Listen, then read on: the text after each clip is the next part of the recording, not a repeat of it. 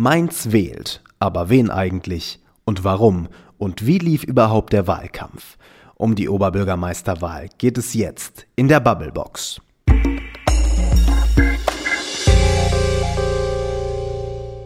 Herzlich willkommen zu Bubblebox. Schön, dass ihr wieder mit dabei seid. Ja, ihr vermisst jetzt wahrscheinlich eine Stimme und das ist die von Maike. Die liegt leider krank im Bett und das ausgerechnet in dieser Woche, wo es doch in Mainz um so viel geht. Am Sonntag ist Oberbürgermeisterwahl. Mehr als 160.000 Mainzerinnen und Mainzer sind aufgerufen, einen neuen Oberbürgermeister oder eine Oberbürgermeisterin zu wählen. Ihr wisst das, zur Wahl stehen Amtsinhaber Michael Ebling von der SPD, Tabea Rösner von den Grünen, dann Nino Hase, der tritt als parteiloser Kandidat an, wird aber unterstützt von CDU, ÖDP und den Freien Wählern.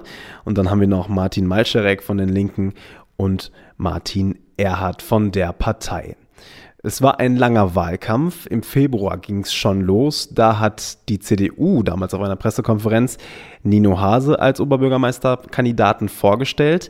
Dann gab es im Mai die Kommunalwahl und jetzt ist fast Ende Oktober und endlich wird gewählt. Wir wollen in dieser Folge der Bubblebox mal so ein wenig zurückblicken auf diesen Wahlkampf. Wie lief der überhaupt? Was ist da passiert? Und ist es nicht langsam auch mal gut, dass es vorbei ist? Ja, und dann wollen wir auch noch mal ein bisschen in die Parteiprogramme schauen, denn was steht da überhaupt drin? Es wurde viel geredet über das Rathaus, über das Gutenberg Museum, über Wohnen in der Stadt Mainz oder was können wir eigentlich hier in Mainz für das Klima machen? Aber in den Parteiprogrammen finden sich auch noch die ein oder anderen Punkte, die nicht so öffentlich diskutiert worden sind. Da haben wir ein bisschen reingeschaut und das werden wir euch nachher noch ein wenig vorstellen. Jetzt aber erstmal den Blick zurück auf den Wahlkampf. Ich habe schon gesagt, der war lang. Der ging im Februar los, dann kam die Kommunalwahl und einer, der die ganze Zeit dabei war, das war Dennis Rink. Der ist Lokalchef hier bei der AZ in Mainz und äh, den habe ich mal gefragt, ob er nicht auch froh ist, dass es jetzt langsam mal vorbei ist und seine Antwort, die war ziemlich ehrlich.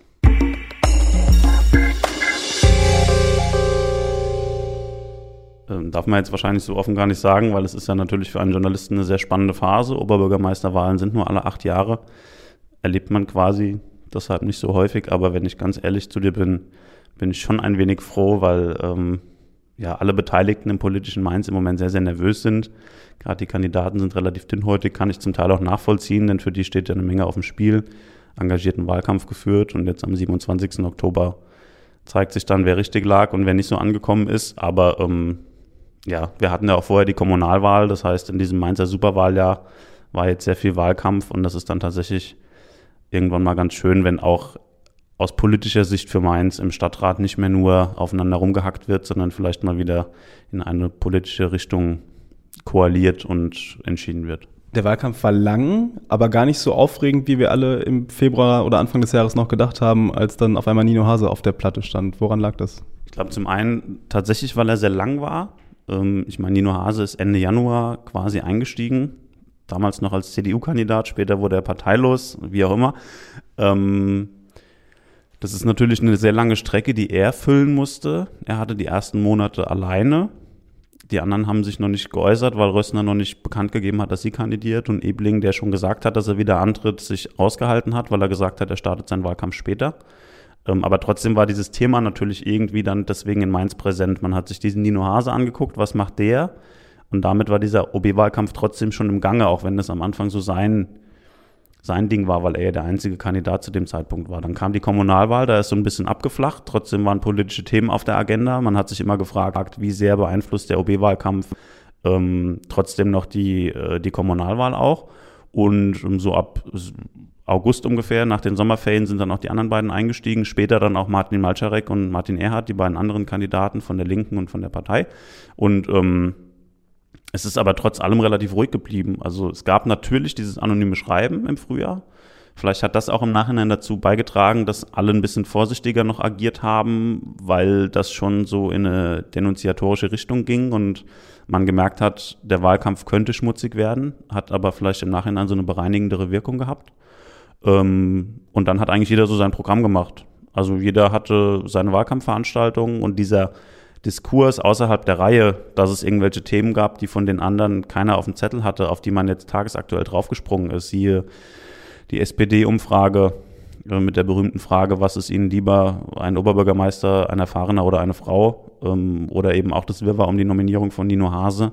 Das waren so Themen, die lagen auf der Straße, die hätte man aufgreifen können, aber das ist für mich auch überraschend nicht passiert. Ähm, ist aber vielleicht auch in etwas aufgeregten Zeiten, gerade in den sozialen Medien, ganz angenehm, wenn die Kandidaten anständig miteinander umgehen. Vielleicht gehen sie aber auch nur so anständig miteinander um, um bewusst diesen seriösen Gegenpol zu bilden zu dem, was sich gerade an den Rändern in den sozialen Medien abbildet, weil da wurde es A oft unsachlich und B ging es auch häufig unter die Gürtellinie. Das heißt, am Ende ging es dann doch irgendwie oft ums Rathaus, um eine Fahrradspur ähm, auf der Kaiserstraße und um Wohnen in Mainz. Und viele haben jetzt in den letzten Tagen gesagt, die sind mir da irgendwie zu ähnlich. Ist das so? Ähm, ich glaube, sie haben sich angenähert. Also ich habe mich auch schon gefragt, ob das im Wahlkampf dominierende Themen sind, weil wir sie, weil wir sie gesetzt haben oder weil das auch das ist, was die Kandidaten gebracht haben. Wir haben in unserer Berichterstattung darauf geachtet, dass wir das relativ nah an den Wählern halten. Also was ist für die Leser oder für die Wähler greifbar? Eben eine Fahrradspur oder das Gutenberg-Museum und nicht Sachen wie Finanzkonzepte. Ohne Frage sehr, sehr wichtig, aber sehr sperrig und ähm, viele kennen sich da auch gar nicht aus. Deswegen versuchten wir es konkret zu halten. Könnte auch der Ansatz der Kandidaten gewesen sein. Im Nachhinein wirkt es natürlich schon so, als hätte sich gerade in der öffentlichen Diskussion der Wahlkampf auf wenige Themen konzentriert. Und da in der Tat haben sich die Kandidaten dann so von Woche zu Woche ein bisschen vielleicht beieinander abgeschaut oder wurden sich immer ähnlicher. Bestes Beispiel beim Thema Wohnen ähm, hat Ebling ja diesen großen Aufschlag gemacht und gesagt, wir brauchen einen neuen Stadtteil zwischen Hechtsheim und Ebersheim. Und seine letzte Aussage war, letzte Woche sollte der auf dem Laienhof stehen. Klammer auf, die Idee oder die präferierte Lösung von Nino Hase hätte er auch nichts dagegen, denn es ging ja darum, dass ein Stadtteil gefunden wird, um dieses Wohnproblem zu lösen. Das heißt, dass die Meinungen sich manchmal schon angeglichen haben. Mit einem Augenzwinkern könnte man sagen, man braucht auch immer eine gewisse Flexibilität im Wahlkampf. Sind nicht vielleicht auch ein paar Themen irgendwie untergegangen? Es gab immer nur die großen Leuchtturmthemen, aber ich habe das Gefühl zum Beispiel, um die Themen der jungen Leute hat sich irgendwie kaum jemand geschert. Das steht vielleicht mal ganz unten im Wahlprogramm, aber auf der tagespolitischen Agenda oder auch in der Berichterstattung ist das vielleicht ein bisschen untergegangen, oder? Ja, Ebling hat zwei, drei Sachen in seinem Programm stehen ähm, zum Nachtleben oder zur Jugendszene, aber gerade so das Thema Schulen, Kitas, jetzt muss man bei so Sachen auch immer wie bei Sporthallen differenzieren, was ist eigentlich eine städtische Aufgabe und was ist Aufgabe von Land und Bund, also wo kann eigentlich ein Oberbürgermeister tatsächlich ein Thema setzen oder was ist gar nicht sein Zuständigkeitsbereich. Aber es stimmt schon, dass äh, für junge Leute, obwohl es eine Studentenstadt ist, eine relativ junge, gerade vielleicht auch von den Grünen, das relativ wenig penetriert worden ist, weil da steckt natürlich für die Grünen auch eine Menge Wählerpotenzial drin. Ähm, die haben sich sehr stark, wen wundert es, auf das Klima konzentriert. Ja, aber ich glaube, das Thema wie Kitas oder Schulen auch vielen Leuten auf den Nägeln brennen, die Kinder haben, die entweder in eine Kita gehen oder in eine Schule und da ein Problem sehen. Und ähm, die sind in der Tat relativ wenig behandelt worden. Aber wir haben ja noch eine Stichwahl und haben nach dem 27. noch zwei Wochen. Vielleicht kann man da nochmal einen Schwerpunkt setzen. Was auch ein Thema in eurer Berichterstattung war, wie wichtig ist so ein Oberbürgermeister eigentlich für die Stadt? Ist das nicht eigentlich nur so ein Winkeronkel oder eine Winketante? Kommt ehrlich gesagt ein bisschen drauf an, wie die politischen Verhältnisse im Stadtrat sind. Also das ist jetzt soll jetzt kein Stimmungsbild irgendwie wiedergeben, aber Fakt ist tatsächlich, dass Nino Hase ohne Mehrheit im Stadtrat natürlich schon ein Problem hätte, seine Anträge durchzubekommen, ähm, beziehungsweise die Anliegen von ihm, ob die jetzt von der CDU gestützt wären oder ob er die im Stadtvorstand durchbekommt, weil er hätte de facto den Stadtvorstand parteipolitisch gegen sich und er hätte im Stadtrat auch keine Mehrheit. Also der Oberbürgermeister kann schon viel machen, er kann die Anträge äh, nicht durchwinken und stoppen. Also er kann maximal zu einer Blockade im Stadtrat beitragen, aber er kann jetzt nicht allein auf weiter Flur sich über alle hinwegsetzen und sagen, so, wir machen das jetzt so, sondern am Ende braucht er immer einen Stadtratsbeschluss dahinter. Und ähm, da ist es dann natürlich praktisch, wenn man eine Mehrheit hinter sich hat. Also der OB ist schon mächtig, aber jetzt auch nicht so, dass er derjenige ist, der die Stadt hier in den nächsten acht Jahren alleine regieren kann. Jetzt sind es nur noch ein paar Stunden quasi, bis dann gewählt wird. Einige haben schon gewählt. Worauf kommt es denn so an? Wie kann man am Ende noch ein paar Stimmen generieren für sich? Also meiner Erfahrung nach ist es, kann ich mir vorstellen, dass viele Leute ihre Wahlentscheidung schon getroffen haben. Das heißt, auch immer wieder auf den letzten Metern kann man gerade unentschlossen noch irgendwie fangen. Ich glaube, dass es wichtig ist für die Kandidaten jetzt nochmal auf der Zielgeraden quasi alles zu geben, präsent zu sein und äh, vielleicht auch nochmal auf Emotionen zu setzen und da den einen oder anderen eben noch zu bekommen, den man bisher nicht bekommen hat. Ähm, was unpraktisch wäre, wäre jetzt noch irgendwelche Fehler zu machen oder irgendwie mit Schlagzeilen ähm, in die Öffentlichkeit zu kommen. Das ist ja vor acht Jahren dem CDU-Kandidaten Lukas, Augustin passiert, der mit seiner Dienstwagenaffäre bei der MAG quasi von heute auf morgen ähm, raus war und das dann auch äh, zu spüren bekommen hat, weil er es ja nicht mehr in die Stichwahl geschafft hat.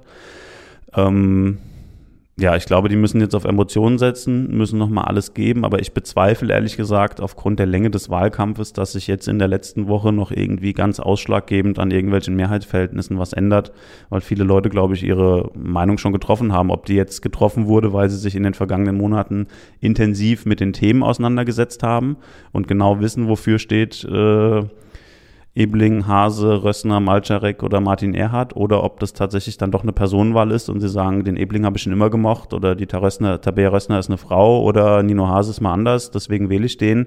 Ich glaube, die Entscheidung nach persönlichem Gutfinden wird nicht in der letzten Woche fallen und deswegen glaube ich, dass dort äh, keine großen Entscheidungen mehr fallen.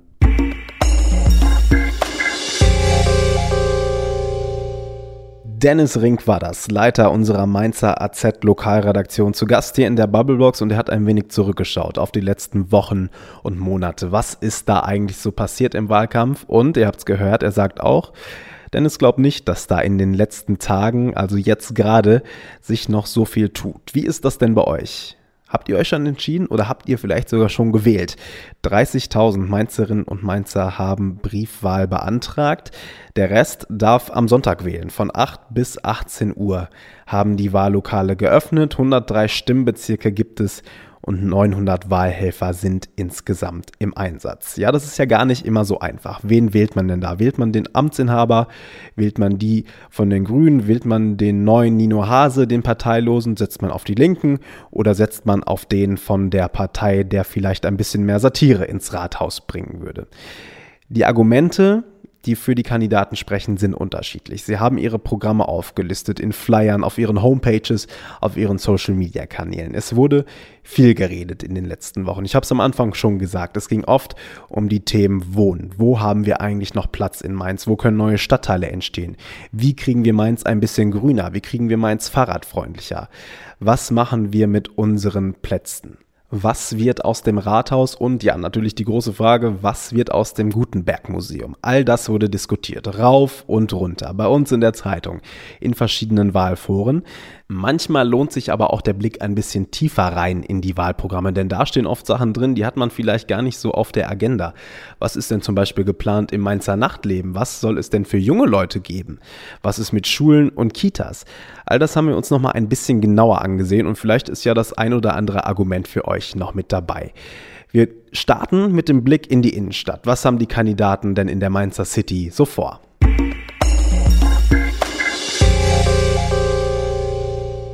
Das Rheinufer ist ein großes Thema, sowohl bei Amtsinhaber Ebling als auch bei Nino Hase. Beide sagen, Mensch, da müssen wir was tun. Bei Michael Ebling klingt das so, der sagt, das Rheinufer und der Ernst-Ludwig-Platz, gerade wenn der Landtag dann mal saniert ist, die müssen aufgewertet werden. Und dann hat Michael Ebling noch eine ganz besondere Idee, die erinnert so ein bisschen an Berlin. Wie wäre es denn mit einem schwimmenden Schwimmbad auf dem Rhein?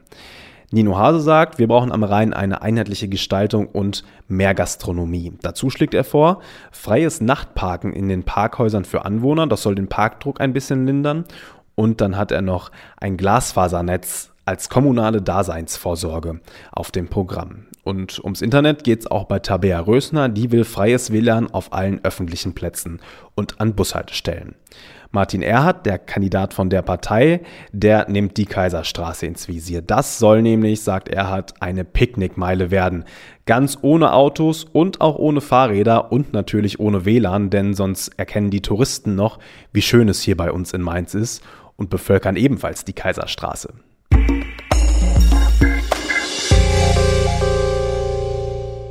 Wie grün soll Mainz werden? Das Thema Klimaschutz ist derzeit in aller Munde, natürlich auch wegen Fridays for Future. Und sieh an, auch hier sind sich manche Kandidaten wieder ziemlich einig. Michael Ebling und Nino Hase sagen, bis 2050 müssen die Treibhausgasemissionen in Mainz um 95 Prozent reduziert werden. Ebling sagt dazu noch, den Energieverbrauch, den senken wir ebenfalls um 50 Prozent. Und er hat auch eine ganz praktische Idee wir könnten doch die Schulhöfe in Mainz begrünen. Grün, das ist natürlich auch das Thema von Tabea Rösner. Die hat ganz viele Ideen auf ihrer Agenda. Ein paar davon, die nennen wir jetzt hier mal. So sagt sie zum Beispiel, wir müssten überprüfen, wie wir denn in Mainz mehr Waldflächen möglich machen können Und auch grüne Fassaden sind ein Thema. Dazu soll es mehr Solaranlagen geben und Fernwärme, damit Mainz selber eigenen und sauberen Strom produzieren kann. Beim Kandidat der Linken, Martin Malcherek, heißt es, wir müssen hier in Mainz Autofahren überflüssig machen und das soll langfristig funktionieren, indem es einen ticketfreien Nahverkehr gibt. Ja, und Martin Erhardt von der Partei, der ist weiter auf der Kaiserstraße unterwegs und sagt, Mensch, da haben wir doch ganz viele Bäume, die können in Zeiten von Hitze als Schattenspender dienen.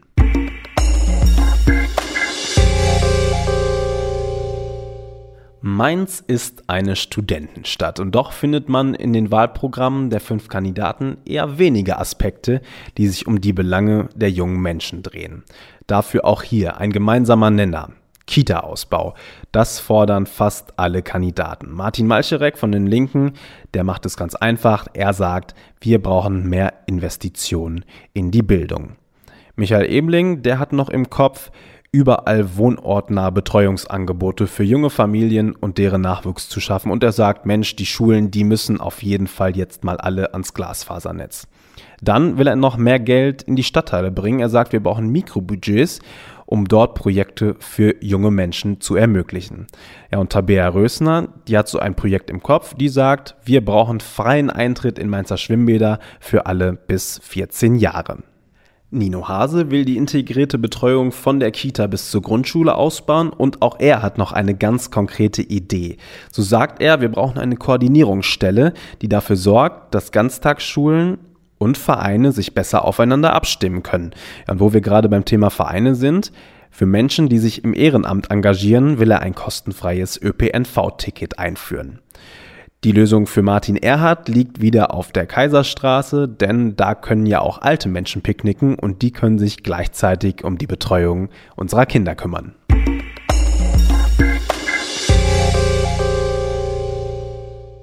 Die Mainzer lieben es zu feiern. Wer aber freitags oder samstags abends mal durch die Stadt geht und spontan noch einen Tisch sucht, der muss manchmal ziemlich lange suchen.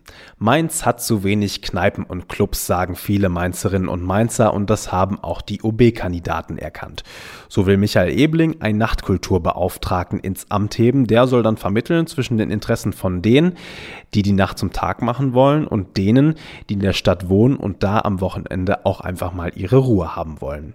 Auch Tabea Rösner will einen neuen Posten schaffen, und zwar den des Stadtkurators, um die Kulturszene besser miteinander zu vernetzen und die Kultur im öffentlichen Raum sichtbarer zu machen. Dazu hat sie die Idee, öfter regelmäßige Aufführungen im römischen Theater stattfinden zu lassen.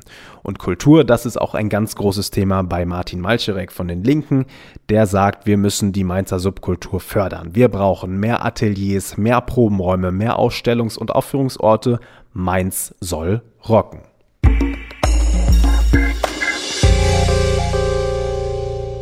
Und sonst so? Was könnte passieren, wenn einer der fünf Kandidaten die Oberbürgermeisterwahl gewinnt?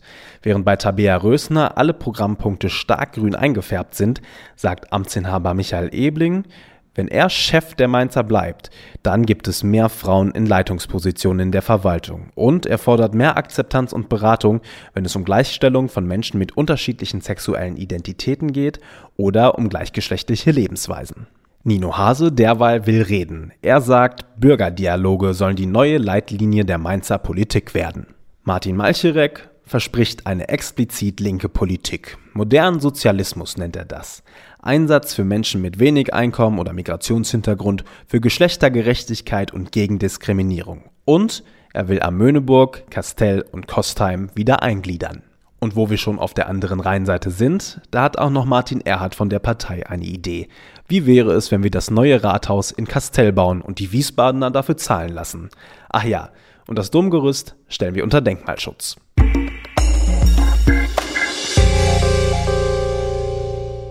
Das waren nochmal einige Punkte aus den Wahlprogrammen der fünf Mainzer Oberbürgermeisterkandidaten.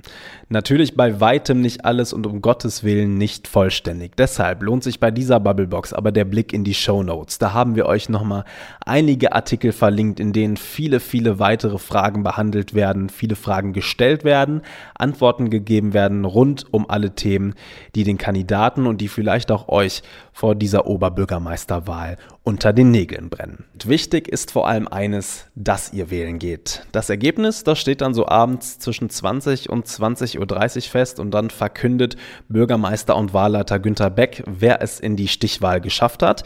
Die wäre dann am 10. November oder aber dann steht schon der Gewinner oder die Gewinnerin fest. Das war die Bubblebox für heute. Geht wählen und hört beim nächsten Mal wieder rein. Macht's gut. Tschüss.